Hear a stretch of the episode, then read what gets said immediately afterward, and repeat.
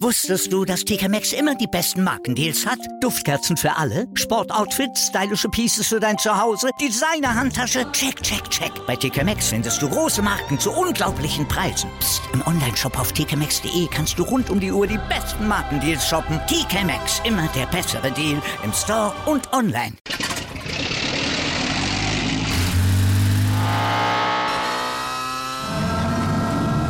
Von 0 auf 100. Aral feiert 100 Jahre mit über 100.000 Gewinnen. Zum Beispiel ein Jahr frei tanken. Jetzt ein Dankeschön, rubbellos zu jedem Einkauf. Alle Infos auf aral.de. Aral, alles super. Anwurf. Der Handball-Talk auf meinsportpodcast.de. Hallo und herzlich willkommen zu einer neuen Ausgabe von Anwurf, eurem Handball-Talk auf meinsportpodcast.de. Die Handball-WM, sie ist nun vorbei. Es waren sehr, sehr intensive Wochen, über die wir recht sprechen wollen. Mein Name ist Sebastian Mühler, wollen natürlich vor allem auf das Finalwochenende schauen und wie sich die deutsche Mannschaft geschlagen hat. Natürlich aber auch, wer ist Weltmeister, hat Dänemark das historische Triple geschafft. Und das ist natürlich ein spannendes Thema, worüber wir reden wollen, denn wir haben natürlich auch genug Themen noch ein bisschen drumherum. Das meine ich natürlich nicht alleine. Heute wieder volles Haus hier bei Anwurf und begrüße erstmal den lieben Experten Patrick Fritsche. Hallo Patrick. Tag, Sebastian, Tag ins volle Haus. Äh, ja, wildes Sportwochenende, glaube ich, auf allen Kanälen. Deswegen, ähm, ja, die Augen, die brennen, aber das vollkommen zu Recht. Äh, und alleine Handball bietet uns, glaube ich, genug Diskussionsstoff heute, ne? So, sehr schön. Tag. Ich merke schon, Patrick ist voll bereit, heute um mit uns zu diskutieren. Ich grüße an der Stelle dann auch den, noch den lieben Robin Bulis, bevor wir gleich loslegen können. Hallo, Robin. Ja, hallo, ihr beiden. Ja, lass uns auch erstmal anfangen mit der deutschen Mannschaft, über die wir natürlich auch reden wollen. Ne? Das erste Spiel gewesen am Sonntag, nachdem sie ja äh, sich, ges sich, gesichert haben, dass sie im Spiel um Platz 5 spielen dürfen. Nach dem Sieg, ähm, ja, und jetzt hatten sie äh, nach dem Sieg über Ägypten und jetzt hatten sie Norwegen vor der Brust als Revanche quasi für die Hauptrunde. Ja, was soll man sagen, Patrick? Es hat gereicht, 28 zu 24 und die deutsche Mannschaft und kann sich mal wieder bei Mr. Andy Wolf im Tor bedanken. Ja, wieder Wahnsinn. Also wieder 43 Prozent rausgeholt. Also ich weiß, also war also überragendes Turnier gespielt. Er wurde ja entsprechend auch dann belohnt letztendlich in Anführungszeichen vom Weltverband mit der Ehrung zum besten Keeper. Und ich glaube, wenn man auf die kompletten Prozente schaut und auch auf den Impact, den ein Torhüter haben kann aufs eigene Team, dann ist es vollkommen berechtigt. Du kannst natürlich immer noch drüber diskutieren und Cases machen für, für den Palika beispielsweise der auch ein extrem bockstarkes Turnier gespielt hat. In Landin bisschen im normalen Modus, sage ich mal, was für einen Niklas Landin immer noch brutal ist, aber naja, eher im normaleren Modus unterwegs, deswegen dahingehend schon mal völlig, völlig berechtigt. Äh, sonst hat es mich vor allem auch für, für Jungs gefreut, wie zum Beispiel für Luka Witzke, der fünf getroffen hat, der das letzte Spiel nochmal, glaube ich, nutzen konnte und, und auch ein Statement dalassen konnte ähm, weil er, glaube ich, auch nicht so zufrieden war mit dem kompletten Turnier aus seiner Sicht. Äh, davon bin ich schon ein bisschen überzeugt, dass er sich mehr vorgenommen hat, persönlich auch individuell für sich. Ein von uns auch geschundener Kai Heffner war völlig so in Ordnung im Modus äh, 5 aus 6. Und ja, was bleibt festzuhalten? Bleibt festzuhalten, dass die deutsche Mannschaft Platz 5 geholt hat gegen Norweger. Gegen Norweger, wo ich schon der Meinung bin, und das soll es überhaupt nicht schmälern, Platz 5 ist ein, ist ein sehr gutes Ergebnis. Ähm, das werden wir, glaube ich, auch noch im späteren Verlauf der Folge einordnen und besprechen, was für euch Platz 5 bedeutet. Ähm, Teil der Wahrheit ist, glaube ich, aber auch gegen Norweger, die schon ein bisschen Gang rausgenommen haben, glaube ich. Also da hat in Teilen so ein bisschen, glaube ich, diese letzte Endkonsequenz im Kopf auch gefehlt und dieses letzte, mm, wir sind da mega geil drauf und müssen das ums Verrecken willen irgendwie hinkriegen und ziehen das Spiel. Ähm, war irgendwie nur mein Eindruck, weil ich glaube, die Norweger sehen sich schon eher als Top-4-Mannschaft. Und alles drüber hinaus, Platzierungsspiele, das, das Wort gibt es im Norwegischen gar nicht. Ja, also würde ich auch sagen, ich glaube, es war vielleicht mit einer der schlechtesten Auftritte von Norwegen jetzt bei, der, bei dem Turnier. Also ich fand auch nur jetzt 24 Buden, ich glaube, so wenig haben sie in keinem einzigen Spiel bisher geworfen gehabt. Muss man auch schon sagen, dass man da vielleicht auch nicht mehr so ganz diese letzte konsequent gefehlt hat. Trotzdem, ne, wenn wir auch natürlich, wir loben die deutsche Mannschaft für diese gute Leistung, haben mit vier Toren gewonnen, mit 28 zu 24. Und trotzdem, Robin, wenn wir uns diesen Spielverlauf wieder angucken, du kannst quasi die letzten vier Spiele nebeneinander liegen und es ist immer der gleiche Verlauf. Also das ist wirklich sehr, sehr auffällig bei der deutschen Mannschaft. Ja, Sebastian, ich habe dir, glaube ich, ich habe dir gestern geschrieben, nach 40 oder 45 Minuten, kurz bei WhatsApp, was ist da los? Die deutsche Mannschaft führt immer noch souverän mit vier, fünf Toren. Dann hast du mir zurückgeschrieben, jetzt fängt er an zu halten, der Bergerüt, und drei oder vier Minuten später waren die Norweger, glaube ich, auf ein Tor dran. Und dann gab es den entscheidenden, äh, dann gab es den entscheidenden, ähm, im Zeitspiel den entscheidenden Freiwurf. Und ja, wie die ganze WM über nicht, hat diesmal das Glück, sage ich mal, auf die deutsche Seite zum Glück äh, mal ausgependelt. Kai Hefner hat sich ein Herz gefasst, hatte einen guten Tag und hat den Ball dann durch die Beine vom äh, Bergeröd reingehauen. Sonst hätte das Ding auch nochmal umkippen können, glaube ich, wenn das Zeitspiel gegen Deutschland ausgeht, Ballgewinn für Norwegen. Ich glaube, dann können sie ausgleichen oder auf einen rankommen mit noch vier, fünf Minuten zu spielen. Dann wird es schwierig. Ja, vielleicht war da wirklich das Glück, dass Norwegen die von Patrick angesprochene notwendige Konsequenz hat vermissen lassen. Ich weiß nicht, ob in einem möglichen Viertelfinale oder letzten Gruppenspiel der Hauptrunde, wie wir es gesehen haben, das Spiel dann auf Deutschlands äh, Seite ausgeschlagen wäre, sondern oder nicht auch vielleicht wieder in die Hose gegangen wäre. So ist es ein versöhnlicher Abschluss, definitiv. Fünf, Rang 5 dürfen wir nicht vergessen. Fangen wir mal vielleicht ein bisschen mit der Einordnung an. Rang 5 ist halt knapp hinter der Weltspitze, ne? hinter den besten vier der Welt jetzt einfach mal gerade. Mit genau. einem kleinen Geschmäckle aber irgendwie dabei, haben wir das Gefühl, oder? Ich, ich wollte gerade sagen, also ja. ja. man ist halt voll mit dabei, irgendwie so, aber so, man hat trotzdem irgendwie das Gefühl, halt, um ins Halbfinale reinzukommen, brauchst du, bist du halt trotzdem irgendwie ein Stück dahinter. Also ein Schritt, wahrscheinlich noch vielleicht größeren Schritt. Das ist es halt, glaube also ich empfinde es auch so als, als tollen Erfolg und freut mich auch für die deutsche Mannschaft. Ich habe ich hab ja auch wiederum dann ähm, dir, Robin, du hast, glaube ich, dann auch ja nochmal geschrieben, wie mich zum Beispiel diese eine Aussage, sage ich auch ganz offen und ehrlich, von Johannes Goller so angekotzt hat davor, vor dem Wochenende, dieses Jahr, die Beine sind müde und der Kopf ist nicht da und Platzierungsspiele, bliblablub. Das kann ich nachempfinden, aber auch das gehört für mich zur Weltklasse dazu, eben das Mentale und zur Weltspitze dazu. Und dann kann ich sowas nicht einfach nach außen sagen, dass es nach außen dringt und dann quasi äh, schon so eine negative Grundstimmung mir auch zugestehen als Mannschaft. Und mich freut es dann sehr, dass dann die Leistung auf der Platte doch eine andere war.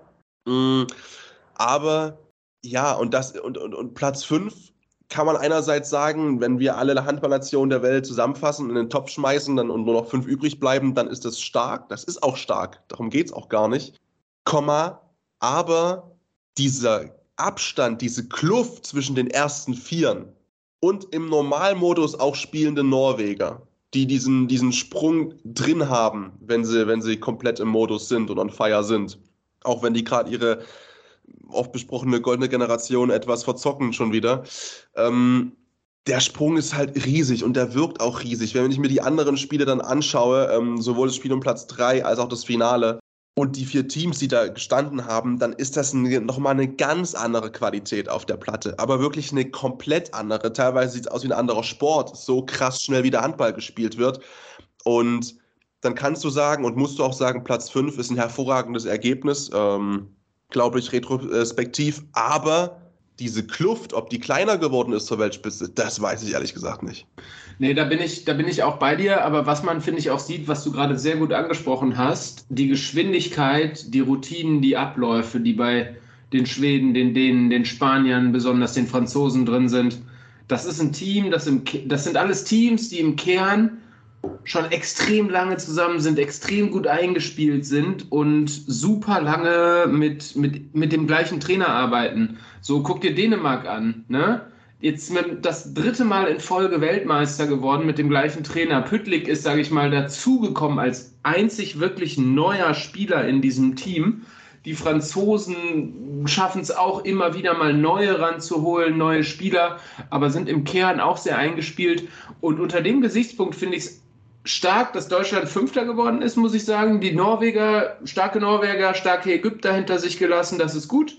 Island ist früh raus, zum Beispiel, ne, keine Rolle, also nicht wirklich die Rolle gespielt. Das ist gut. Und dann sehe ich doch auch wieder ein bisschen für die Zukunft, auch wenn wir gesagt haben, es fehlt vielleicht Durchschlagskraft und Breite im Kader, aber wenn Alfred Gislason mit einer Truppe, mit, einer, mit, mit einem Kern von Spielern zusammenarbeiten kann, dieser Achse, die wir auch schon besprochen haben, beziehungsweise die Martin Strobel auch angesprochen hat in unserer WM-Vorschau schon, nämlich Andreas Wolf hinten im Tor, All-Star geworden, bester Torwart der Weltmeisterschaft. Johannes Goller im Innenblock, Juri Knorr als Mittelmann. Juri Knorr, bester Assistgeber der Weltmeisterschaft geworden, 52 Assists und äh, bester junger Spieler. Also dann glaube ich schon, dass da was aufgebaut werden kann. Wir sind noch von dieser Weltspitze entfernt, da bin ich vollkommen bei dir. Wenn ich mir das gestern angeguckt habe, dieses Finale, dann sehe ich da Deutschland nächstes Jahr nicht und vielleicht auch noch nicht in zwei Jahren. Aber lass die sich mal einspielen, lass die mal ein bisschen mehr miteinander arbeiten. Alfred Gislason, finde ich, ist da der richtige Mann für.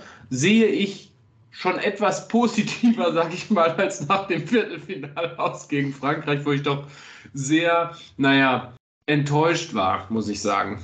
Ja, also ich denke, dass wir mit Blick auf die Heim-WM 2027, dass er bis dahin das Ziel sein sollte, dann auf jeden Fall ums Finale mitspielen zu können. Ich meine, das Ziel war irgendwann mal Olympiagold 2020, äh, was ja entsprechend nicht funktioniert hat. Ähm, aber ich finde, man hat auch, ja, du hast diese Achse halt angesprochen und darf halt auch nicht vergessen, sind dann auch natürlich irgendwann die Nationen, die da jetzt ganz, ganz vorne stehen, dann noch ein bisschen älter geworden. Dann ist vielleicht Mikkel Hansen nicht mehr mit dabei, dann ist ein Nikola Karabatic, der gefühlt ewig junge, dann auch nicht mehr mit dabei und dann noch ein paar andere nicht mehr. Also von daher gibt es sicher die Möglichkeiten, dann da vorne reinzustoßen. Aber wie gesagt, bis dahin ist natürlich noch ein bisschen Zeit und bis dahin muss natürlich auf der einen oder anderen Position noch ein bisschen, bisschen was herkommen. Ich glaube, das kann man ganz, ganz so gut so umschreiben. Ähm, ich würde gerne einmal noch über, äh, über die Außenposition im gestrigen Spiel sprechen wollen. Links und rechts außen, links außen, sauber, blitzsauberen Trag, 3 von 3, rechts außen, absolut kein guter Tag, 0 von 3.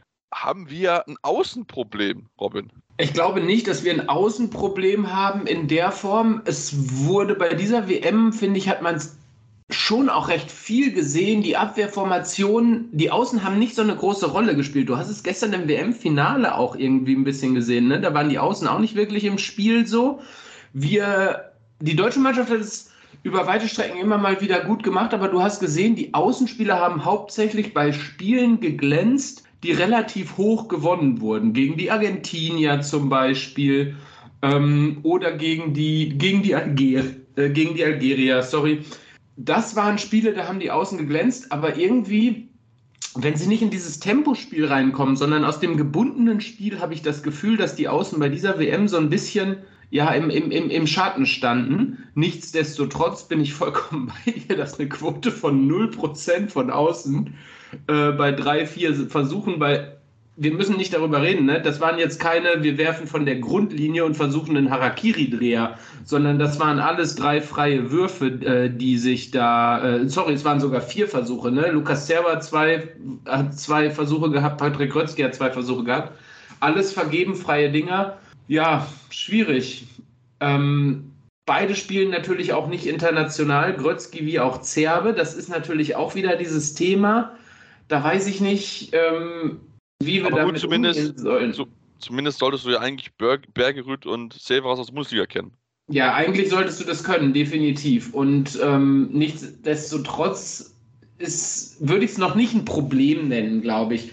Die Konzentration der Wurfausbeute würde ich in dem Spiel um Platz 3, äh, im, im, Spiel um Platz 5, das wir jetzt gesehen haben, mal nicht so hoch hängen. Wir haben 60 Prozent auf deutscher Seite gesehen, bei den Norwegern haben wir erschreckende 53 Prozent gesehen. Ähm, ein Weltklasse-Spieler wie Sander Sargosen hat eine Quote von 25 Prozent gehabt. Der hat zwei aus acht getroffen.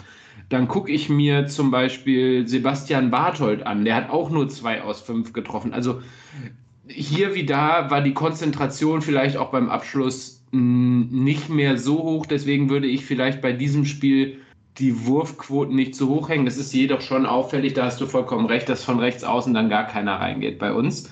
Aber da haben wir ja zum Beispiel auch einen Timo Kastening, wo wir hoffen, dass der auch wieder mit alter Stärke zurückkommt, weil der natürlich auch vor dieser Weltmeisterschaft und vor seiner Verletzung der gesetzte Mann auf rechts außen war. Genau, und er und Zerbe, der ja auch noch jung ist, dürften damit sicher in Zukunft auf der Position sein, während Patrick Grötzky. Absolut, ja, und Lukas Zerbe wird natürlich auch mit seinem Wechsel nach Kiel nochmal ein ganz anderes Level erreichen, gehe ich einfach mal von aus. Ja, auf jeden Fall. Also der wird damit sicher nochmal eine ganz, ganz andere Rolle, Rolle einnehmen. Lasst uns vielleicht noch über ja, den vielleicht den Unglücksraben von dem Spiel um Platz 5 sprechen. Joel Bierleben sollte eingewechselt werden in der 53. Minute für Andy Wolf für einen 7 Meter reinkommen. Ja, Wechselfehler begangen, durfte so dann nicht äh, spielen, musste wieder auf die Bank zwei Minuten zu aussitzen. Patrick, das war für ihn, glaube ich, ultra bitter, weil er hätte, glaube ich, schon noch gerne nochmal gespielt. Ähm, aber gut, das kann halt mal passieren. Ja, und auch das, glaube ich, ähm, ja, ist schwierig einzuschätzen. Also da in seinen Kopf reinzuschauen, einerseits äh, habe ich das Gefühl, jetzt sowas sagen zu müssen oder auch sagen zu wollen, weil ich es wirklich so sehe, wie das steckt er weg und das verkraftet er auch und das ähm, ist eine Sache, die, die, die, die, ärgert dich den ganzen Abend. Am nächsten Morgen stehst du auf und sitzt beim Frühstückstisch und dann ist alles wieder in Ordnung. Und dann kommt Andy Wolf, schnippst sie am Ohrläppchen rum, macht ein Späßchen, ist alles gut. Ähm, auf der anderen Seite glaube ich halt schon, dass natürlich auch dieser Ehrgeiz ganz klar ist von Joel Bierleben, irgendwann diese, diese Lücke auszufüllen, die entstehen wird, wenn Andy Wolf irgendwann nicht mehr die, die Nummer eins im deutschen Tor ist. Ähm, nichtsdestotrotz finde ich, hat er einfach mal auch ein Lob verdient, glaube ich, diese Rolle so anzunehmen, weil das auch nicht selbstverständlich ist, wenn du theoretisch eigentlich äh, eine bockstarke Saison spielst in einer der brachialsten Teams der HBL in dieser Saison, bei den Rhein-Neckar-Löwen, dann hast du theoretisch zumindest auch völlig den Anspruch und es ist auch in Ordnung, den zu formulieren, zu sagen, ich möchte bei der WM spielen. Und die Rolle so zu nehmen und zu sagen, ja, nee, aber da gibt es eben diesen ganz großen Kaputten im positivsten Sinne aus Polen.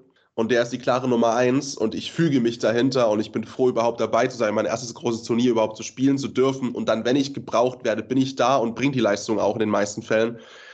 Das fand ich einfach stark. Und klar willst du dich verabschieden auf der Platte und nicht daneben, zumal ja auch wirklich die, der Rest hat ja gespielt, ne? Also, ja, habe ich der Einzige, ja. Der, der Rest hat ja gespielt, so, und durften noch mal ran sozusagen, so noch mal extra beschissen dann im Mannschaftsbus oder im Flieger zurück. Aber ja, ich glaube, das.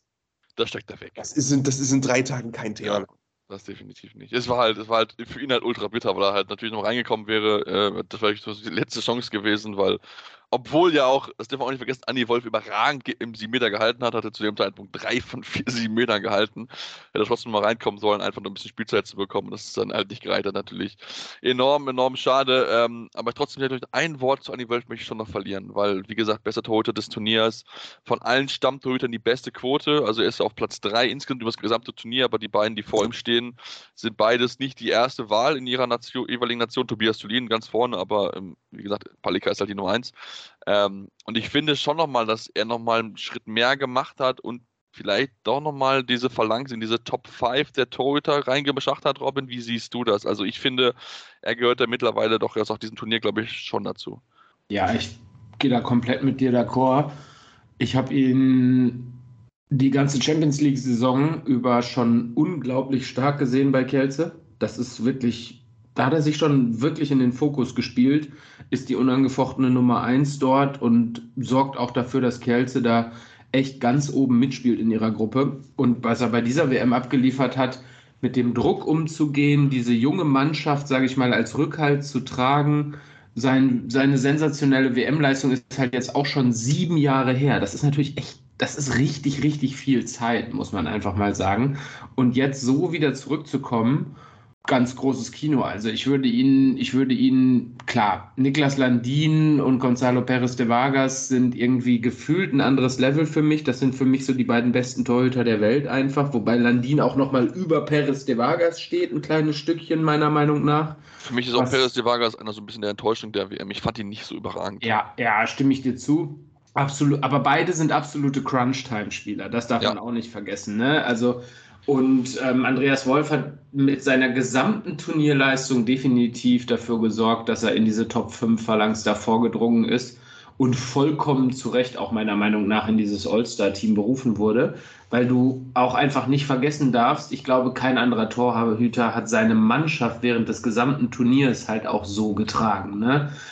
Man muss halt einfach schon sehen, dass abgesehen von Juri Knorr, Andreas Wolf die herausstechende Person im deutschen Kader war. Und deswegen sehe ich ihn gerade mit dieser Verantwortung, die er dann auch übernimmt, der, der Situation, der Position im Team, der sich inzwischen, glaube ich, bewusst ist und die Leistung, die er dazu dann auch noch bringt, macht es für mich, äh, macht es, macht ihn für mich zu dem inzwischen kompletten Torhüter. Mhm. der das total verdient hat und ja, immer noch im besten Alter ist. Ne? Also der, der gute Mann wird auch nächstes Jahr noch da stehen und wird auch 2027, wenn alles glatt geht, im Zweifel noch da sein. Ich habe mal geschaut, 112 Paraden. Damit hat er 24 mehr als der Zweitbeste.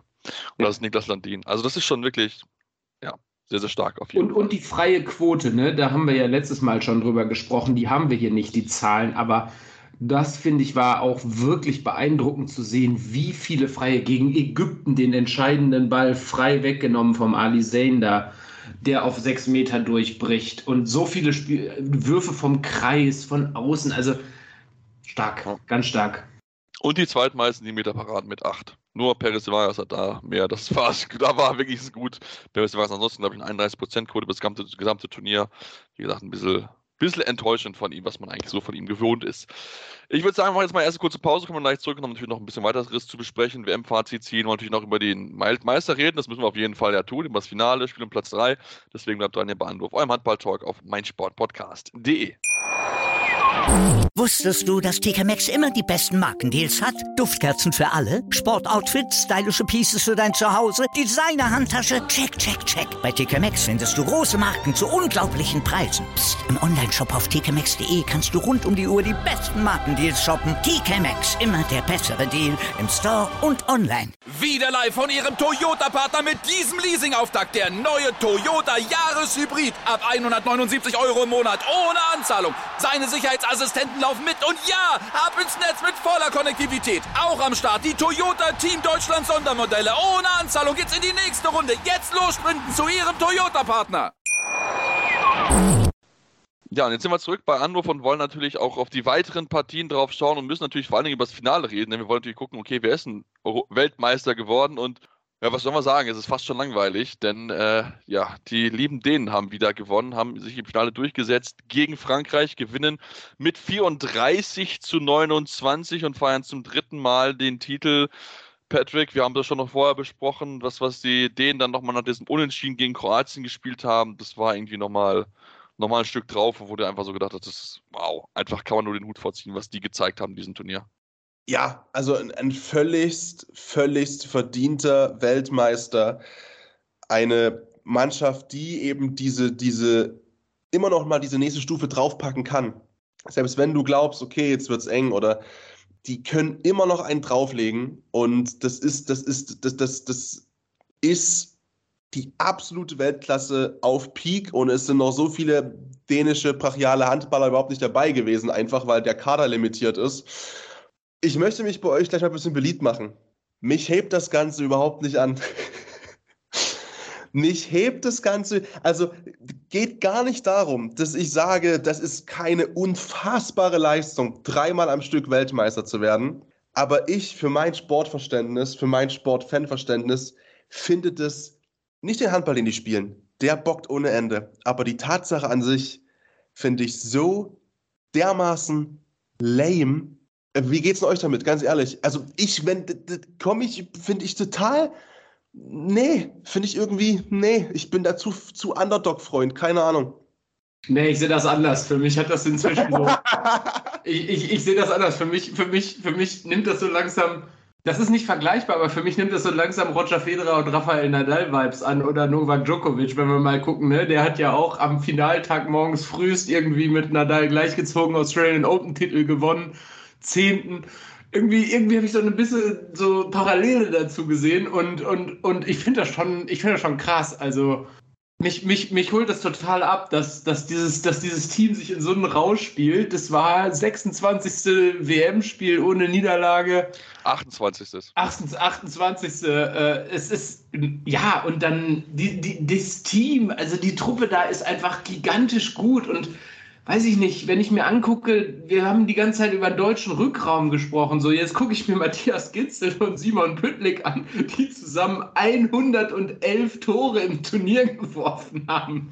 Das ist so, es ist, es ist wirklich on top of the world. Also dieses der Weltspitze so ein bisschen enteilt, sehe ich und mich holt es trotzdem ab, weil es mich irgendwie schon begeistert und aber auch fasziniert. Also diese Faszination dahinter, dieses Dominieren nötigt mir massiven Respekt ab und ich finde das total krass und bin gespannt, wie das noch weitergehen kann für dieses Team. Also, weil die werden ja so schon einfach jetzt in die, die sind in die Geschichte eingegangen. Ne? Niemand hat dreimal nacheinander gewonnen und ja, es ist einfach, es ist für mich einfach unglaublich.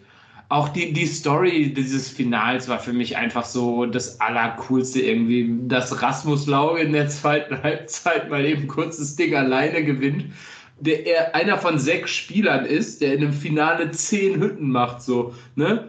Rasmus Lauge, wo, wo, haben wir den gesehen, das Turnier über? Klar, der hatte irgendwie ein bisschen was am Meniskus, glaube ich, am Außenmeniskus, war ein bisschen angeschlagen reingegangen. Dann kommt er dahin und stiehlt einfach mal kurz Mikkel Hansen die Show, schwing, schwingt sich zum Final MVP auf und, und ja, unglaublich. Also ich, ich weiß gar nicht, ich komme aus dem Schweren nicht mehr raus. Für mich ist das ganz großes Kino, definitiv.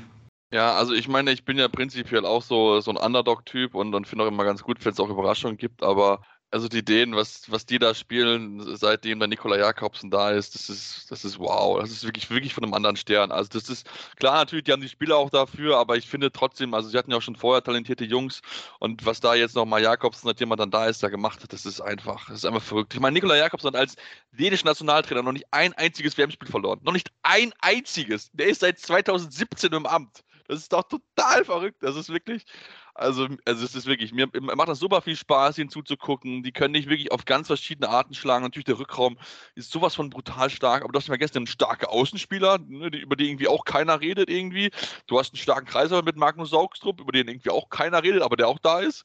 Also diese, diese Qualität und diese Wucht, die die einfach haben, es ist einfach wow. Und ich meine, du hast angesprochen, Rasmus Lauge Schmidt, der hat in den letzten zwei Spielen vor dem WM-Finale zehn Minuten gespielt. Kommt rein und dominiert dieses Spiel, als ob, als ob er die ganze Zeit voll im Rhythmus gewesen wäre. Das ist wirklich. Und diese, diese, wenn du so eine Tiefe hast, dass du Rasmus Laugeschmidt zehn, zwei Spiele lang nur zehn Minuten spielen lassen kannst, dann sagt das alles darüber aus, wie überragend dieses dänische Team ist. Ja, also Ihr, ihr seht, also zumindest Pat, Robin und ich, ich meine Patrick Klan, ne, Underdog und so weiter, aber sagen wir mal ganz ehrlich. Ja, nicht, nicht, das, nicht das, das klingt ja so ein bisschen so nach dem Motto, äh, ich habe auch einen riesen Respekt vor, gar, das ist ja gar nicht die Frage.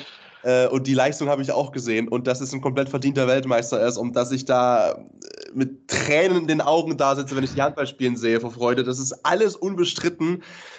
Aber ich weiß genau, wenn es uns mir egal wer es ist, und wenn es mir wirklich egal, wer es ist, wenn die das erste WM-Spiel verlieren, ich weiß nicht, warum ich da immer so krantig drauf bin, auf so, auf so Krawall aus und auf so Kontra. Aber wenn die das erste WM-Spiel verlieren unter Jakobsen, dann habe ich wahrscheinlich hormonell eine größere Explosion im Körper, als wenn die noch dreimal einen WM-Titel nochmal holen. So, ich bin einfach so, ich denke, nee, boah, mm, jetzt einfach mal diese ganze, nee. Aber also von der Leistung her, um Gottes Willen. Ich will aber auch die, die, die, die Franzosen nicht schmälern in dem Spiel. Ich glaube, die haben trotzdem auch am absoluten Limit performt. Und dann hast du das Pech, glaube ich, einfach, dass du halt, also einerseits die, die Würfe von den Dänen natürlich brutal. Und dann fehlt dir vielleicht auch trotzdem, und die Diskussion ja. haben wir schon oft, ne? A, hast du kein Torhüter-Duo? Weil Desbonnet hat sein Spiel des Lebens verschossen gegen Deutschland. Ähm, wobei der auch 3% besser war als äh, Vincent Gerard, der halt 16% in dem Finale spielt. Ist kein, und war ja auch dahingehend interessant, ne, Niklas Landin auf dänischer Seite, verlässt Kiel, ersetzt wird er von Vincent Gerard im Sommer. Ah, ich will jetzt nicht sagen, dass es kein Big Game Player ist, aber ähm, man bekommt das Gefühl ein kleines bisschen, zumindest wenn man auf diese WM schaut. Und ähm, das Gefühl lässt sich auch eben mit Zahlen und mit Prozenten belegen, dass er eben zumindest bei dieser WM, wenn es ganz hart drauf ankam, eben nicht performt hat. So, und dann, äh, ich sag mal, böse formuliert, wenn du jetzt gegen Mannschaften spielst, wo du weißt, du machst vorne 45 Buden plus, dann eine 49%-Quote rauszuhauen, das ist schön, aber ist unterm Strich auch egal. Das ist für mich, also für mich ist das Thema bei Frankreich. Frankreich hat keine Torhüter. Ich meine, sie kriegen es trotzdem hin, ins Finale zu kommen mit wenig Torhüterleistung, aber Frankreich fehlt ein starker Torhüter. Und für mich ist Gerard nicht die Eins, sondern für mich ist Desponet, bin ich ganz ehrlich mittlerweile. Ja, ich, also die Leistung Frankreichs ist unter dem Gesichtspunkt einfach noch mal ganz anders zu beurteilen. Ne? Ja. Also du hast gesagt, Patrick ist kein Big Game Player.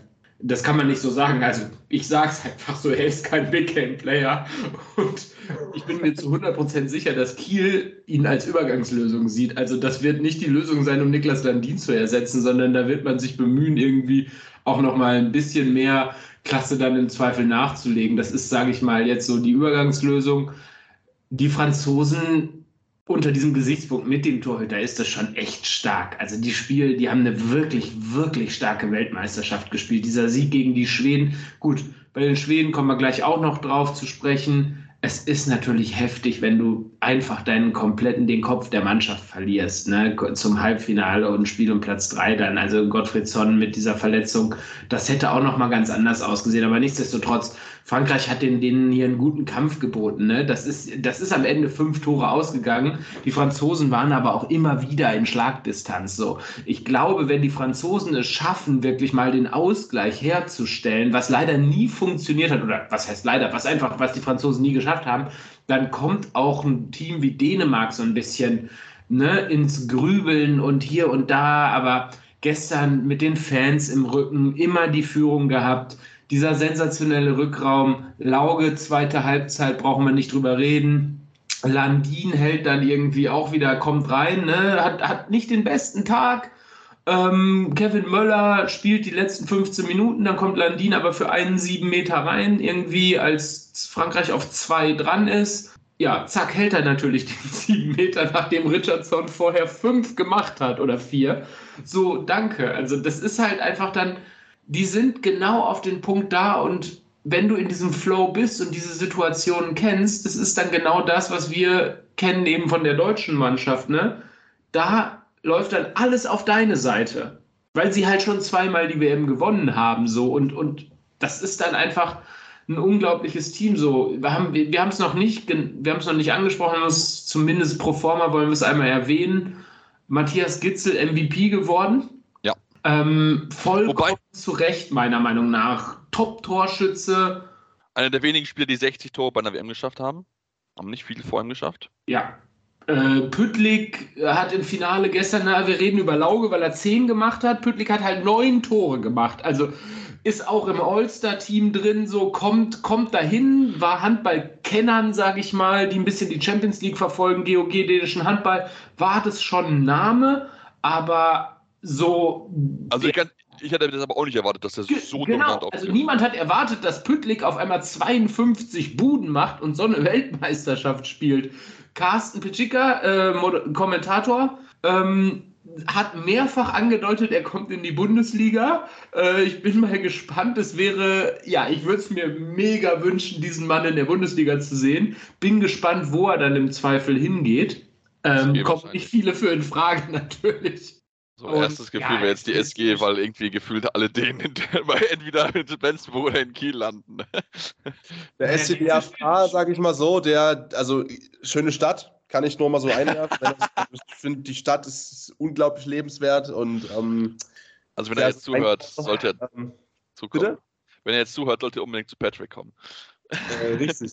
Der kann auch von mir aus die erste Woche hier pennen bei mir. Also, wenn kein er, Problem, er bist ja ganz lieb. Das ist gar kein Problem der legt ja mir die, die dänische WM-Siegprämie hin, da bin ich zufrieden, das ist völlig in Ordnung. Ja, also, natürlich. Und ich meine, wenn wir auch über Frankreich reden, müssen wir halt auch noch erwähnen, dass halt ja auch zwei Spieler im, im äh, All-Team haben. Ne? Neben Remeli auf Rückraum-Mitte, überragendes Turnier gespielt. Also für mich wäre es so, er oder Knorr war für mich derjenige auf der Mitte, den ich da hinstellen würde. Das muss man, glaube ich, schon noch so sagen. Also, dass der Knorr auch relativ nah dran gewesen ist, glaube ich.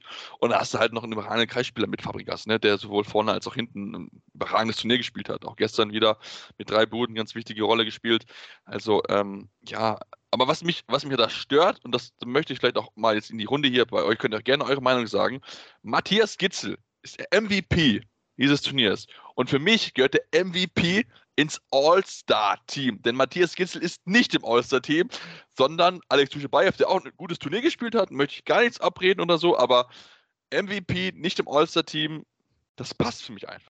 Ja, das ist eine äußerst komische Regel, die sie sich da ausgedacht haben, beziehungsweise wollen sie damit halt irgendwie noch ein bisschen noch, noch jemanden, sage ich mal, unterlegenen. Du musst es dir halt auch mal angucken, die All-Star-Teams und die MVPs der letzten Turniere immer. Da wird dann immer noch mal jemand reingesetzt, der auch nicht im Zweifel im Finale war, so, ne? Sondern irgendwie wir nehmen den MVP und lassen die Position im All-Star-Team dann frei, um irgendwie nochmal jemand anderen besonders hervorzuheben.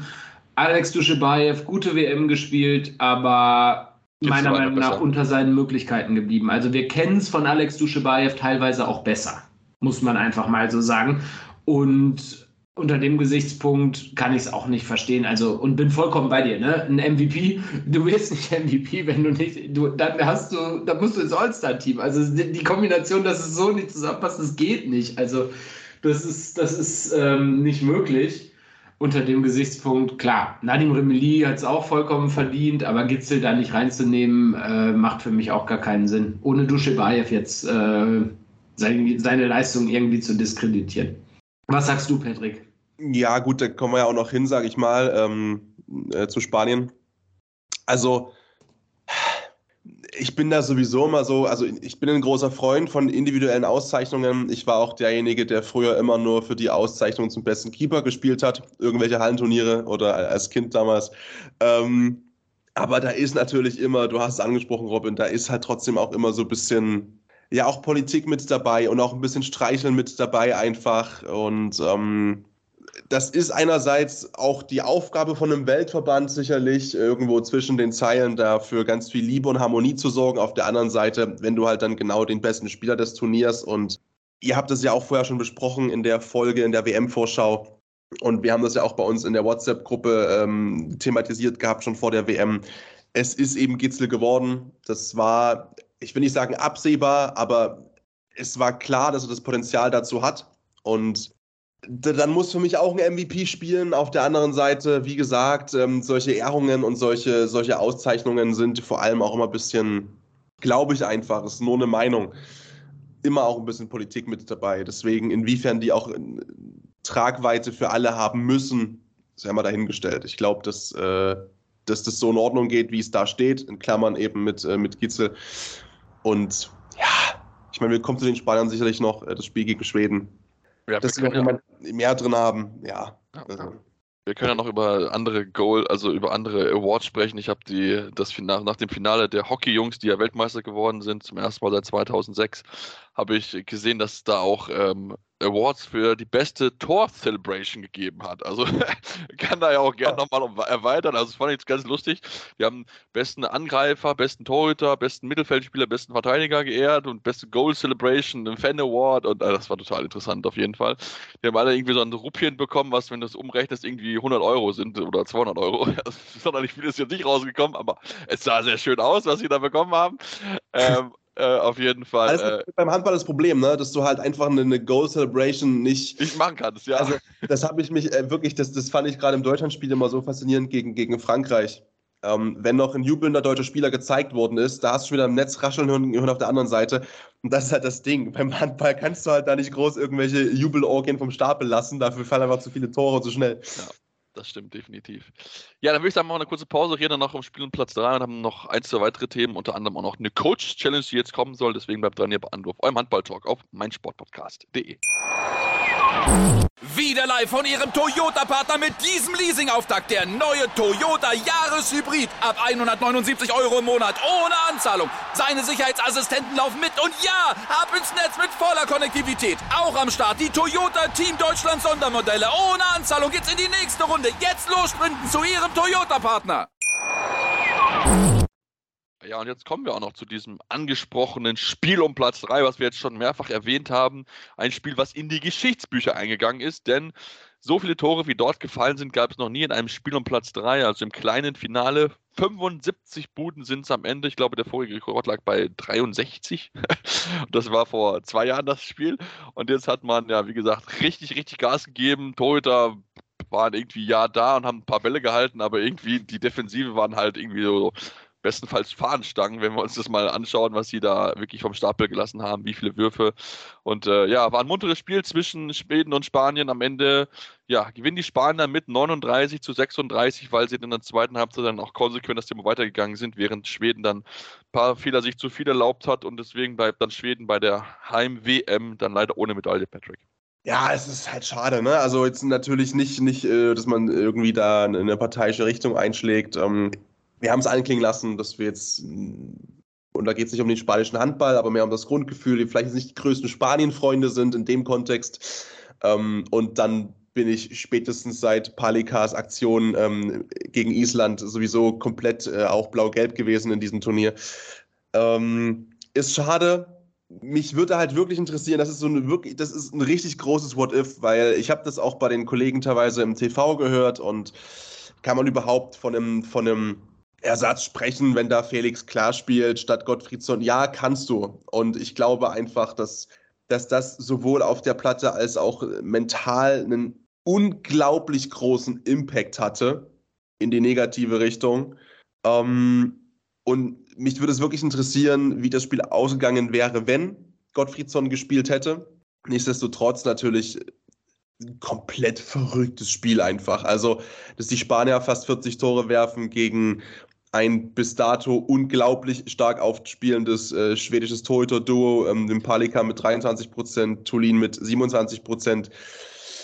Aber äh, Wahnsinn. Also das war wirklich, ich weiß gar nicht, haben wir, du, wir haben ja mal drüber gesprochen, Sebastian, diese, diese, diese Tempo-Gegenstoß, äh, diese, diese Tempospielzeiten, beziehungsweise diese Angriffszeiten, sind die unter 30 Prozent geblieben in der Partie? Warte, warte, ich kann, ich kann eben geschwind, geschwind nachschauen. Also es war, ich fand es auch, es war wirklich brutal, was sie dort gespielt haben und äh, Überraschenderweise war es bei den Schweden wirklich unter 30 Sekunden, bei Spanien überraschenderweise nicht. Spanien hat 37,9 Sekunden gebraucht, Schweden ist bei 25,8.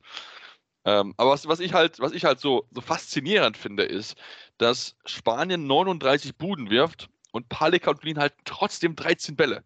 Und ich glaube, das ist halt auch so etwas, wo du denkst, okay, das ist eigentlich ein Spiel gewesen, wo gefühlt die ganzen Offensive irgendwie gemacht haben, aber beide Nationen haben Torhüter mit, ja, also zweistellige Paradenanzahlen und trotzdem hast du halt 75 Buden. Das zeigt halt auch einfach und meine, wir reden über jedes Spiel, jeder Platz wird ausgespielt, weil es natürlich auch wichtig ist für eine Olympiaqualifikation, ja. Aber ähm, Robin natürlich in so einem Spiel, also wir haben es ja auch schon viel bei den Champions League Final Fours gesehen, da wird da jetzt nicht so viel Wert auf die Defensive gelegt. Also da kann man auch das, ja, einfach da, also die lassen einfach laufen, so gefühlt. Ja, das sind schon immer richtig schöne Hurra-Spiele, muss ich sagen. Ja. Also mir, mir, mir, mir gefallen die relativ gut, muss ich sagen, weil das ist, also erstmal vorneweg, ich hätte niemals gedacht, dass ich nochmal ein Handballspiel sehe, in dem eine spanische Mannschaft 39 Tore wirft. Um hier mal kurz das Spanien-Bashing damit dann auch abzuschließen. Ähm, es war, es, das, war, das war ein komplett beklopptes Spiel. Also ich dachte, ich gucke nicht richtig. Ich habe wirklich, also 22-18 Halbzeitstand. Das ich, also ich muss leider zugeben, ich habe diese und auch letzte Saison mit meiner Mannschaft äh, in der Landesliga bzw. Kreisklasse, äh, Kreisliga, solche Ergebnisse nach 60 Minuten auch schon mal gehabt. ähm, das ist wirklich, das war, das war ganz großes Kino. Aber du hast es angesprochen, also Champions League Final Four Spiel um Platz 3. Aber du siehst es auch bei anderen Sportarten zum Beispiel. Ich kann mich noch an, ich kann mich noch an dieses Spiel der Deutschen gegen Uruguay erinnern. Das war auch mal ein Spiel um Platz 3 bei einer Weltmeisterschaft. Ich glaube in Südafrika damals oder so. 2010 war das genau. 2010. Äh, das, das, das sind auch immer so, ja, sehr, sehr muntere Spiele, muss ich sagen. Und äh, die, machen, die machen Spaß. Ob wir jetzt über die Sinnhaftigkeit streiten können, äh, ja, kannst du sicherlich eine ganze Folge draus machen, sage ich mal, über Platzierung, Spiele, Spiel um Platz 3 etc. Mit der Olympia-Qualifikation mit der Olympia-Qualifikation sicherlich eine andere Sache, aber wenn du ja. dir anschaust, wie die Spanier es abgefeiert haben und wie sie sich gefreut haben, die Schweden hätten, die Schweden hätten, glaube ich, mindestens so gefeiert auch, dann ähm, sehe ich den Sinn dahinter schon. Und für uns und den Handball, also für uns ist es Unterhaltung pur für mich und für den Handball ist es natürlich super coole Eigenwerbung, eine 39 zu 36 nach 60 Minuten zu sehen. Bei Spanien kann man übrigens auch festhalten, dass Grau das neue Bronze ist. kamen alle irgendwie in grauen Trainingsanzügen dahin, wo ich auch so dachte, Spanien und Grau, das passt irgendwie gar nicht, vor allem nach dem Spiel nicht, aber okay. So ist halt deren Teamwear, das war schon ein bisschen, bisschen sehr komisch, aber ja, wirklich, wirklich kom komplett verrückt, komplett wildes, wildes Spiel einfach dort gewesen und äh, natürlich, um der Vollständigkeit halber noch den Sonntag dann abzuschließen, müssen wir natürlich dann auch über, äh, ja, über das Spiel um Platz 7 dann sprechen, was äh, Ägypten gegen Ungarn gespielt hat. Äh, auch da komplett wild, zweifache Verlängerung. Am Ende gewinnt Ägypten mit 36 zu 35. Da haben die 80 Minuten gebraucht, um so viele Tore zu werfen. Spanien und ne, Schweden haben halt dafür 60 Minuten gebraucht, um nochmal mehr zu werfen. Also das war äh, ja nochmal wirklich nochmal ein wildes letztes, letztes Final, letztes Finaltag, letztes äh, Wochenende zur Handball-WM. Ähm, ja, ich würde dann einmal um eure Gesamtfazits bitten, äh, Patrick, dann Robin gerne. Ähm, wie hat euch die WM gefallen? Was können wir besser machen? Was nehmt ihr davon mit? Äh, und wie seht ihr das im Hinblick auch auf Werbung für den Handballsport? Ja, ich lege gerne mal los. Also zum einen. Alles gut, mal. Ich habe gesagt, Patrick, dann Robin, Ach, sorry, aber Robin, sorry, Robin haut vor. Patrick, Patrick, ich wollte dir nicht ins Wort fallen. Bitte, Patrick. Nein, nein, nein, nein, nein, Robin, dich kann und will ich nicht mehr einfangen. Jetzt, jetzt leg los, komm. Zum einen finde ich es erstmal schön, muss ich sagen, dass äh, diesmal so viele Nationen dabei waren. Das war ja vorher diskutiert worden, sage ich mal. Manche haben gesagt, ja, was das wohl geben soll, es werden immer mehr, immer mehr, immer mehr, immer mehr Spiele. Mir hat es sehr gut gefallen. Ich fand es erstmal cool, Teams wie die USA, Belgien, Kap Verde. Klar haben die jetzt nicht für die ultimativen Highlights im spielerischen Sinne gesorgt, aber das hat einfach Handball einem weiteren größeren Markt, in weitere Länder getragen und das hat mir, das hat mir positiv gefallen. Was mir auch positiv gefallen hat, ist, dass die Regeländerungen, die beschlossen wurden zu dieser Saison, nämlich, dass die schnelle Mitte noch schneller wird, das hat gegriffen. Das Spiel wurde noch schneller und ich finde es nicht so rasant.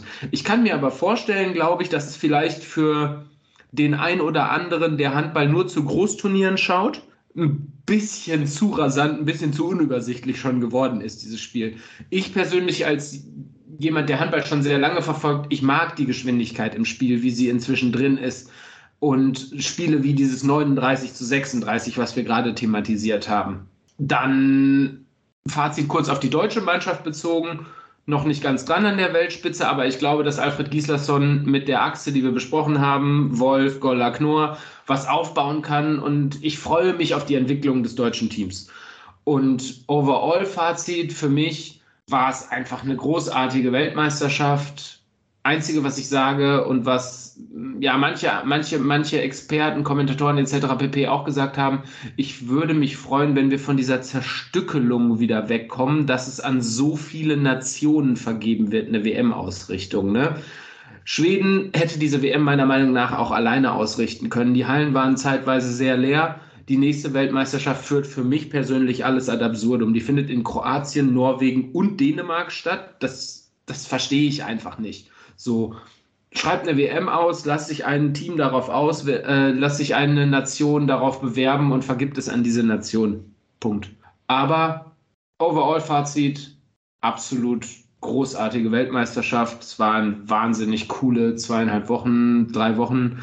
Und es hat einfach nur riesig Spaß gemacht. Und mit Dänemark natürlich einfach einen gigantisch verdienten Sieger äh, bekommen.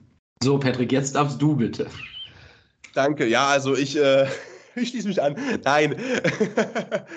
ähm, ein Punkt, den ich auch ansprechen wollte, ist genau diese, diese Buntheit dieser Weltmeisterschaft, die ich auch extrem cool fand. Also ich habe das letztes Mal schon genossen, 21. Ähm, da war ja vor allem über äh, Gauthier Mumbi gesprochen worden, über diesen, wie er sich selbst auch nennt, diesen Kongo-Koloss, der mir da so im Kopf geblieben ist, äh, wo auch Shaquille O'Neal sich ja gemeldet hat, sogar bei ihm. Und das sind einfach Geschichten, die ich aus einer WM mitnehme. Und dieses Jahr hast du eben die Cap Verde mit dabei. Du hast äh, diese Betten-Story, die zusammengekracht sind, mit dabei. Und das sind irgendwie diese schönen Geschichten, unabhängig vom Sportlichen, die mir persönlich so wichtig sind, die die einfach so eine WM irgendwie so rund machen so und, und so bunt machen. Die US-Amerikaner, die in beide Richtungen Ausschläge haben. Einerseits, die beißen sich durch das Turnier, auf der anderen Seite hast du dann jemand, der äh, quasi Player of the Game wird als eigentlich deutscher Viertligaspieler und dann plötzlich eine WM-Partie in Anführungszeichen im Rahmen des für ihn Möglichen bei allem Respekt dominiert und dann auch diese Auszeichnung bekommt entsprechend. Also das ist schon das ist erstmal schon cool. Und es war für mich auch die, die WM, mit der ich mich am meisten so beschäftigt habe in meinem Leben bisher und die ich am meisten verfolgt habe. Und ich kann ganz klar sagen, dass das für mich viele Partien waren, wo ich auch glaube, die würden noch eskalativer Emotionen auslösen in mir, wenn die nicht vor 37 Leuten und einem Kameramann in Katowice stattgefunden hätten. Irgendwo. Ähm, das ist wirklich auch eine Sache, die, die ich äh, schade fand weil Handball einfach das Potenzial hat, das haben wir in Schweden gesehen, einfach halt tausende Hallen zu füllen und zwar bis zum letzten Platz. Natürlich auch nicht alle Spiele, das ist schon klar. President's Cup will ich gar nicht in die Halle reingucken. Das ist so eine Sache zum Beispiel, die ich zu bemängeln habe, unabhängig davon, dass ich super viel Spaß hatte beim kompletten Turnier ähm, in President's Cup. Also ja, natürlich, dass du dann niemanden für eine Woche dann nach Polen schleppen möchtest und dann fliegen die Mannschaften wieder heim und fliegen nach Hause. Okay, kann ich nachvollziehen. Äh, Im Endeffekt, boah, die Jungs dann weiterspielen zu lassen vor einem absoluten Nullpublikum, ähm, weiß ich nicht, ob das, ob das unbedingt sein muss, äh, ganz ehrlich. Äh, und ob das auch den Jungs dann so viel Spaß macht auf der Platte, weiß ich wirklich nicht. Ähm, zur deutschen Mannschaft bin ich, bin ich ein bisschen nüchtern tatsächlich. Äh, vielleicht auch, weil ich boah, ist schwer zu sagen, schon auch in der Richtung unterwegs war, dass eigentlich Platz 5, Platz 6, dass, dass, dass das drin ist und dass ich da auch ganz fest dran geglaubt habe von Beginn an, dass es einfach drin ist. Ähm, jetzt ist es so, die, die Nuancen, die man sieht und Juri Knorn, Andy Wolf, das sind halt individuelle, einzelne Leistungen, die für mich hervorstechen. Und sonst, sonst war ich boah, in den ersten Spielen extrem hyped und dann wurde die Realität, sage ich mal, wieder erkenntlich, wo eben der aktuelle Ist-Zustand liegt äh, im Welthandball für die deutsche Mannschaft. Aber ich habe definitiv Lust bekommen, extrem Lust bekommen, sowohl auf die Rückrunde als auch natürlich auf das Turnier dann nächstes Jahr 2024 zu Hause. Und ich glaube, dass die deutsche Mannschaft einen hervorragenden Job dahingehend gemacht hat, auch zu zeigen, ey, es gibt übrigens auch noch andere Sportarten in Deutschland außer Fußball. Und ähm, die Berichterstattung in, in Deutschland innerhalb der letzten drei, vier Wochen war vor allem geprägt von Handball und, und äh, von Wintersport natürlich, aber eben von Handball, dass eben die, die Headlines in den Zeitungen überall nicht groß von Fußball geprägt worden sind. Und ich glaube, dafür war es auch sehr gut, was die deutsche Mannschaft geleistet hat. Ähm, es sind noch Wege nach oben zu gehen. Das sehe ich schon auch so. Das merke ich auch in meiner Emotion einfach, wenn ich auf das Turnier drauf schaue. Aber, und das ist, glaube ich, das Wichtigste, ähm, es hat Bock gemacht und Hunger auf mehr. Und es ist nicht eher so ein, okay, ist auch gut, dass es vorbei ist jetzt. Ja, so würde ich es so würd auch, auch beschreiben bei der deutschen Mannschaft. Also natürlich klar, wir reden darüber, man, ist irgendwie ein bisschen nüchtern gewesen jetzt in den letzten Spielen und es war so ein bisschen so auch gleich, aber ich finde trotzdem, dass die Mannschaft wieder eine Begeisterung hervorgerufen hat, die halt so in den letzten Jahren halt nicht so da gewesen ist. Ich meine, wenn ich sehe, dass sie über sieben Millionen Zuschauer zwischendurch eingeschaltet haben im Viertelfinale, das ist ein Zeichen, dass das halt auch wieder funktioniert, dass die Leute das vor den Fernseher hockt, dass sie das äh, gebannt schauen wollen und genau das ist äh, etwas, was wir so in den letzten Jahren einfach nicht gefunden haben. Und das natürlich liegt an Juri Knorr, liegt dann natürlich auch an anderen Spielern in dieser Mannschaft, Johannes Goller, Janik Kohlbacher, natürlich aber auch an einem Iranen, Andi Wolf, Joel Belem, der hätte eine gute zweite ähm, Rolle eingenommen hat. Also von daher, das ist auf jeden Fall äh, ja sehr, sehr schön zu sehen, dass ähm, ja, dass wirklich so, so diese Euphorie wieder besteht um diese deutsche Mannschaft. Ansonsten, wenn man uns das insgesamt anzieht, sportlich, hat das ganz, ganz viel Spaß gemacht. Wir haben eine tolle Überraschung mit dabei. USA mit ihrem ersten Sieg jemals bei einer, bei einer WM. Die Belgier, die überrascht haben.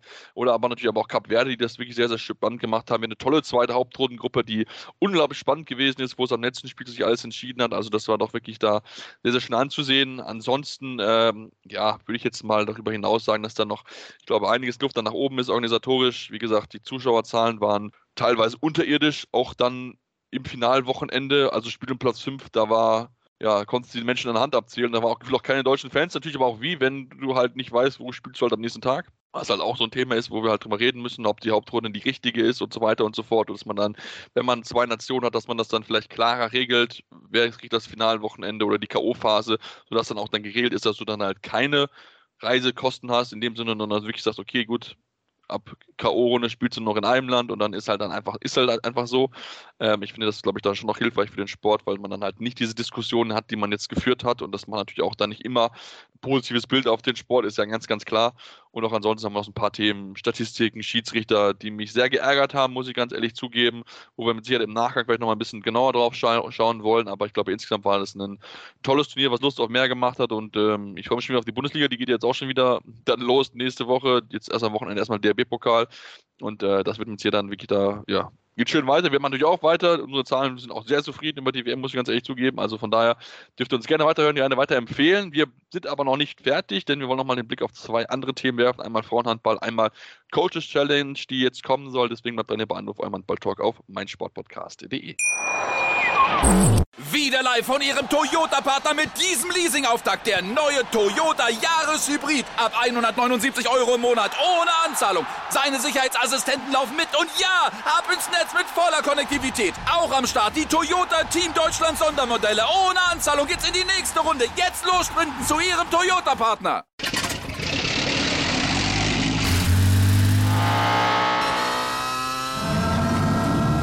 Von 0 auf 100.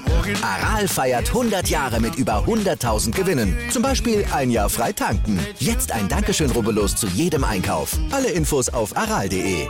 Aral, alles super.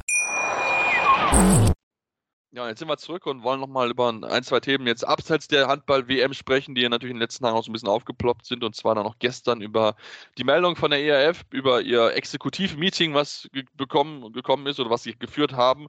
Und da soll es jetzt eine neue Regel geben. Und zwar soll es eine Coaches-Challenge geben, die eingeführt werden äh, soll. Patrick, einmal pro Spiel sollen die Trainer die Möglichkeit bekommen, selbst eine Szene sich anzuschauen oder anschauen zu lassen von den Schiedsrichtern.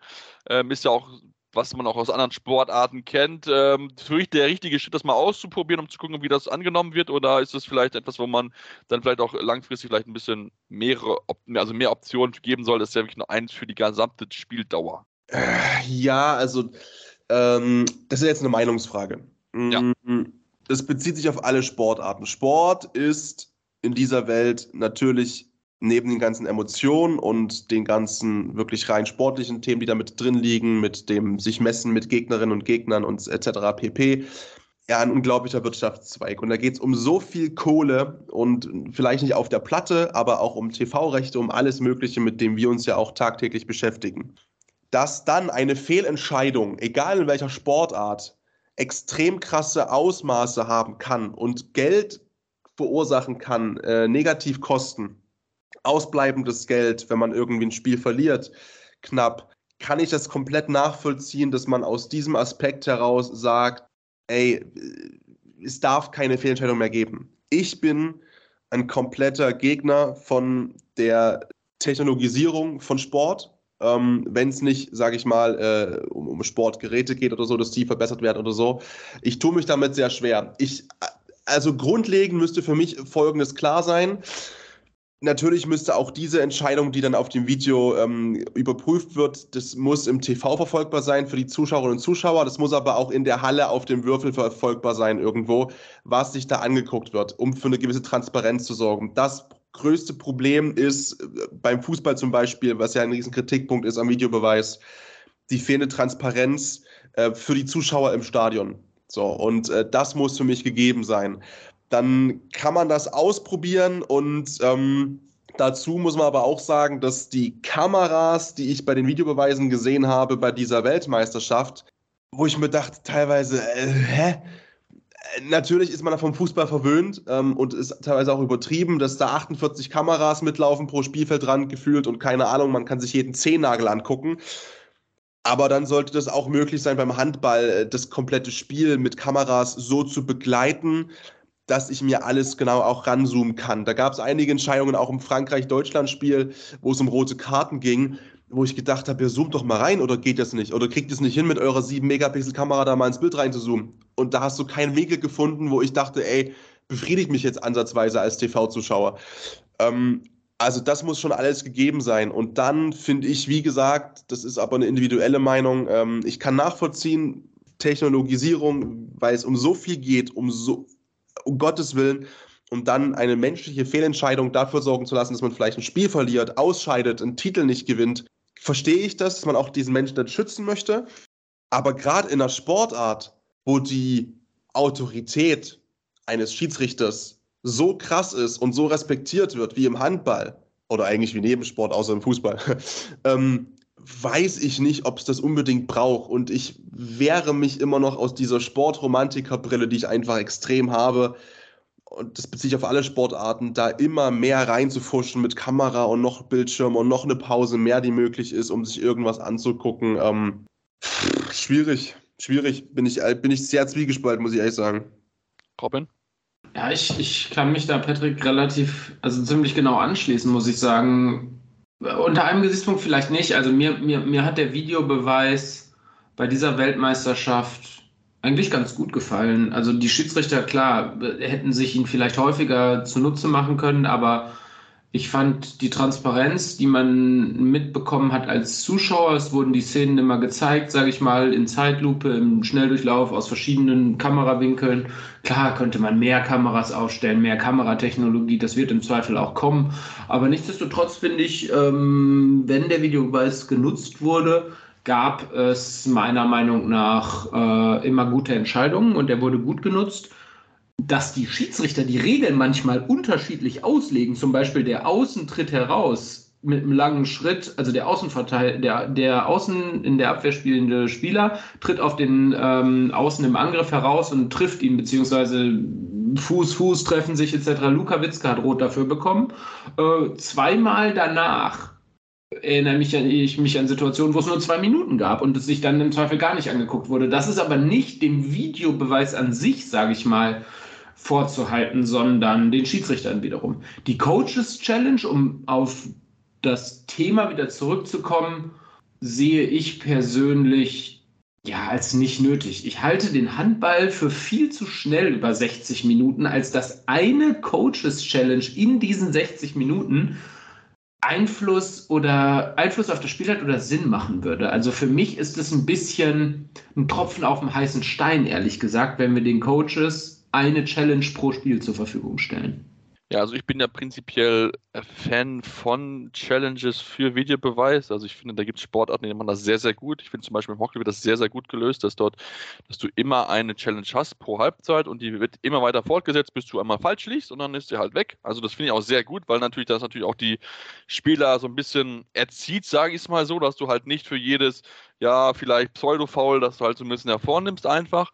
Ähm, das finde ich schon sehr, sehr schön, auch sehr, sehr gut gelöst eigentlich, aber ich finde auch dieses, es ist eigentlich zu wenig, um wirklich relevant zu sein, weil ich meine, die Schiedsrichter treffen so viele Entscheidungen innerhalb dieser 60 Minuten, da ist, glaube ich, eine große Fehlentscheidung, glaube ich, dann im Endeffekt nicht entscheidend. Klar, es kann sein, wenn es ein knappes Spiel ist, ne, ist mit Sicherheit möglich, aber glaube, wenn man das macht und wenn man das vernünftig machen will, dann muss man dann ein bisschen über andere Lösungen einfach drüber nachdenken. Es ist einfach so, da muss man da, glaube ich, klarere Wege finden, dass man das einbaut. Aber insgesamt, glaube ich, muss sowieso der Videobeweis, glaube ich, noch ein bisschen, du hast angesprochen, ne, wann wird er eingesetzt, wann musst du hingehen und so weiter und so fort. Also das ist ein bisschen, für mich noch ein bisschen, äh, ja, willkürlich und ein bisschen zu sehr in die Schiedsrichter überlassen, die sich dann manchmal sehr sicher fühlen, aber wo du es eigentlich da anguckst, okay, das geht einfach nicht. Zum Beispiel jetzt auch ich glaube, was war es im Finale? Der, der, der Ellbogen gegen den Hals, wo du klar rote Karte geben musst, aber es nur zwei Minuten gibt. Also, ähm, wenn du das anguckst im TV-Bild, dann ist es halt die rote Karte. Oder ich glaube, beim Deutschlandspiel war es sogar. Beim Deutschlandspiel müsste es sogar gewesen sein, meine ich, genau.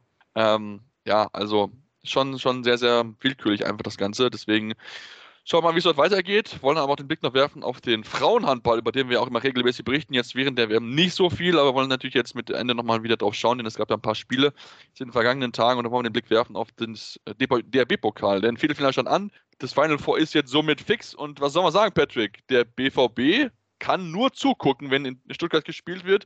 Scheiden überraschend aus gegen die HSG Bensheim Auerbach. 33 zu 34 verlieren sie am Ende. Das ist ein Riesenrückschlag für die Dortmunderinnen. Die Dortmunderinnen haben sich mit äh, einer eigentlich guten Leistung ein äh, freies Wochenende erspielt. Ähm, ähm, nee, also es ist vor allem halt super ärgerlich, weil du halt einfach das komplette Spiel eigentlich ja führst auch, ne? Und ähm, im Normalfall auch, dass Gegnerinnen sind, äh, wo du sagst, ganz klar, der Anspruch muss immer sein, zu gewinnen. Äh, aus Dortmunder Perspektive, aus Dortmunder Sicht, egal in welchem Wettbewerb. Und natürlich ist es dann umso ärgerlicher, wenn du eigentlich dieses Spiel auch so gestaltest, dass du halt in Führung liegst die ganze Zeit, nahezu bis kurz vor Ende. Ähm, und dann, ja, auswärts 33 Tore wirfst, das eigentlich reichen müsste auch. Und dann aber Bensheim sagt, ja nö, ähm, wir werfen halt 34. Und andererseits hat der Pokal seine eigenen Gesetze. Und ähm, andererseits, ja, freut mich das zu sehen und, und ist natürlich auch irgendwie, ich habe die ganze Zeit über Underdog-Stories gesprochen ne? und über diese Geschichten. Und deswegen, ähm, deswegen finde ich es ich finde es extrem cool, was gar nicht gegen Dortmund geht, aber ich freue mich einfach extrem für die HSG, ähm, Gerade weil du auch sagen musst, dass du auch zur Halbzeit einfach halt mit minus vier hinten liegst. Und im Normalfall, wenn du mit minus vier hinten liegst gegen den BVB, ist es völlig normal, ist es völlig normal ähm, und nachvollziehbar, wenn dann eben die Köpfe hängen. und du eher darauf aus bist, in der Kabine zu sagen, gucken wir mal, dass wir das hier alles halbwegs seriös über die Bühne kriegen und nicht zerfallen zu Hause vor unseren Fans. Aber du drehst das ganze Ding. Und dann finde ich es wirklich, muss ich sagen, ähm, was null in Richtung oder null gegen Dortmund geht, aber aus Bensheimer Sicht einfach, einfach total sexy. Ja, vor allem, dass sie sich gesteigert haben in der Defensive. Ne? In der ersten Halbzeit kassieren die 21 Gegentore und in der zweiten ist dann halt nur 12 zu. Und das musst du halt gegen Dortmund erstmal schaffen, nur 12 Tore zuzulassen. Dafür ist diese Offensivpower, die die BVB-Damen da haben, eigentlich zu krass. Also das ist wirklich, haben sie wirklich gut gemeistert und natürlich gehen sie auch als Underdog dann natürlich in das äh, Final Four, denn wenn wir über die anderen natürlich reingehen, ist schon, schon noch Favoriten und ich meine, der große Favorit ist eigentlich sowieso klar, Robin. Das sind die SGB Bietigheim haben gewonnen bei der HSG Bad Wildung Vipers 47 zu 33. Was ein beeindruckendes Spiel. Das ist, das war eine Ansage. 47, 47 Treffer musst du erstmal auflegen. Also, das ist auch ein sehr sportlich und, rasantes Ding gewesen. Ne? Zur Halbzeit, also beziehungsweise nach 23 Minuten steht es halt 14 zu 13. Das Spiel ist komplett ausgeglichen. Dann macht halt bis zur Pause machen halt äh, die Vipers kein einziges Tor mehr äh, und und Bietigheim setzt sich auf, was waren es dann, 22, 13 ja. ab, ne? Dann führen sie zu 9 zur Halbzeit, das Ding ist durch, so, ne? Dass dann aber äh, die Vipers noch 20 Hütten machen, sage ich mal, in der zweiten Hälfte. Also ich glaube, da hat niemand mehr verteidigt in der zweiten Halbzeit. Nee, definitiv. Das war, nicht. das war, also, sorry, aber 80 Tore, das ist, das ist ganz, das ist ganz wild. Also, das ist ein wildes Spiel. Und äh, ich weiß nicht, ein, zwei, drei, ich glaube, drei oder vier Spieler bei Bietigheim haben jeweils sechs Tore gemacht. Bei Bad Wildungen machen Annika Ingenpass und Verena Oswald die Hälfte aller Tore einfach mal eben kurz. Also mehr als die Hälfte aller Tore. Die kommen zusammen auf 18 Tore. Das, ist, das hat ja fast schon dänische Verhältnisse mit Witzel und Püttlik. Und was, was, ich ja noch, was ich ja noch krass finde, ja, Bietigheim wirft 47 Tore und die Torhüterin von Wild, Bad Wilden Vipers, Larissa Schutrups, hat trotzdem 17 Paraden. Die hatten 70 Würfe im gesamten Spiel. Das ist weniger als einer pro Minute. Das muss dir mal auf der Zunge zergehen lassen, was das für ein Offensivfeuerwerk gewesen ist. Und natürlich klar, bei einem Feuerwerk äh, die Vipers 24 technische Fehler, definitiv zu viel. Damit machst du natürlich dann auch die Bietigheimerin einfach, wenn du so den Ball wegschmeißt. Also, das war wirklich äh, Tempo-Handball vom anderen Stern, was Bietigheim wieder gespielt hat. Also, boah, 70 Würfe in einem Spiel, das habe ich bisher noch ganz, ganz selten gesehen, mal auf so einem hohen Niveau. Das ist schon, ist schon brutal auf jeden Fall, ja. Totaler Wahnsinn. Und wie du gesagt hast, du, ähm, du hast vollkommen recht, Bietigheim geht spätestens nach dieser Performance, aber auch ne, nach diesem bisherigen Saisonverlauf, wie sie sich auch in der Bundesliga präsentieren, da als absoluter Favorit rein. Aber nichtsdestotrotz, wir haben es bei Binsheim Auerbach gesehen, ähm, es kann alles passieren. So Metzingen und Oldenburg. Oldenburg ist auch stark, einfach stark. Und in einem Final Four ähm, ist immer noch mal eine ganz andere Hausnummer so. Und ich freue mich drauf. Ich bin gespannt, was es gibt, glaube aber schon, dass Bietigheim das relativ ja, souverän machen wird und das Double dann diese Saison auch holen wird. Das glaube ich auch. Du hast erwähnt, äh, Oldenburg ist auch mit drin, haben gewonnen mit 34 zu 25 in die Bundesliga absteigen HL Buchholz Rosengarten.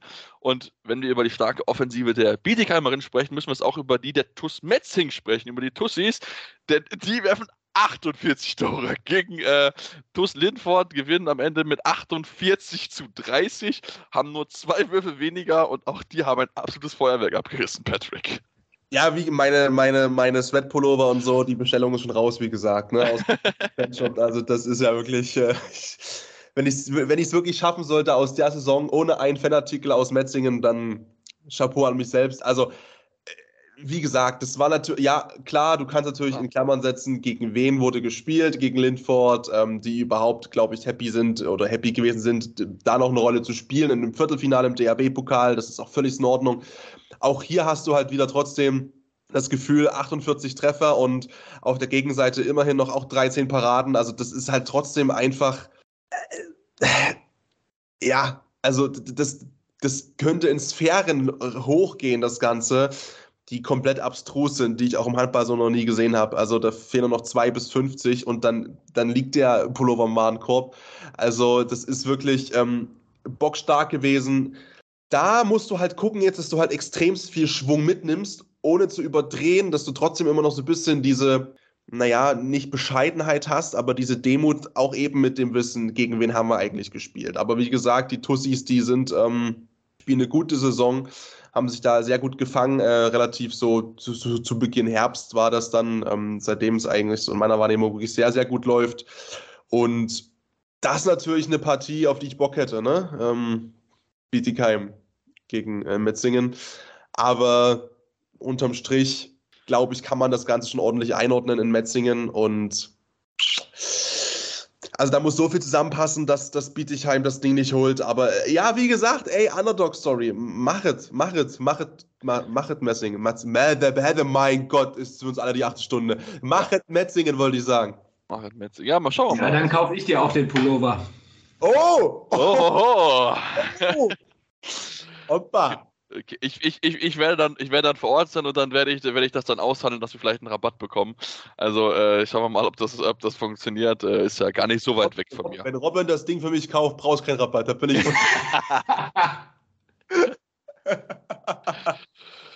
Ja, dann schauen wir mal, wie die dann die Auslosung dann sein wird, wer gegen wen im Halbfinale trifft und dann natürlich dann das, wie gesagt, das Final Four findet ja in Stuttgart statt, das Pokal-Final Four und dann schauen wir mal, wie es dort weitergehen wird. Wir sind jetzt heute am Ende unserer heutigen Ausgabe. Ihr solltet uns aber trotzdem folgen, denn wir haben weiterhin enorm viel äh, ja, an Themen, was wir euch in den nächsten Wochen präsentieren werden. Wir wollen noch mal ein größeres Fazit zu WM ziehen und haben auch ansonsten noch einige Themen, die sehr, sehr spannend zu beobachten sein werden. Deswegen, wenn ihr uns noch nicht abonniert habt, unbedingt tun. Wir sind auf jedem Podcatcher zu finden, dürfen uns auch gerne Rezensionen schreiben. Bei Spotify und iTunes habt ihr uns die Möglichkeit, fünf Sterne zu geben, worüber uns wir natürlich sehr freuen würden, aber auch gerne dürft ihr mit uns konstruktive Kritik machen, was können wir besser machen, woran können wir arbeiten. Dürfen uns auch folgen auf Social Media Kanälen, Facebook, Twitter, Instagram mit dem Handle Andor findet ihr uns dort jeweils. Und ja, dann hören wir uns dann diese Woche auf jeden Fall nochmal wieder, denn wir haben ein tolles Interview aufgenommen am Freitag, wo Patrick und ich in Berlin gewesen sind. Und dann, ja, seid mal gespannt, was wir dort, wen wir dort als Gast hatten. Und äh, bis dahin wünsche ich euch alles Gute hier bei Anruf eurem Handball-Talk auf meinsportpodcast.de.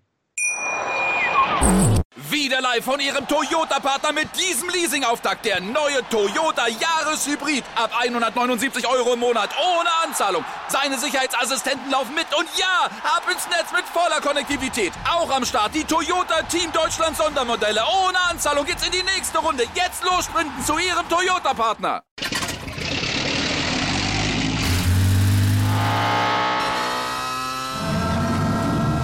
Von 0 auf 100. Aral feiert 100 Jahre mit über 100.000 Gewinnen. Zum Beispiel ein Jahr frei tanken. Jetzt ein Dankeschön, rubbellos zu jedem Einkauf. Alle Infos auf aral.de. Aral, alles super. Anwurf. Der Handball-Talk auf meinsportpodcast.de.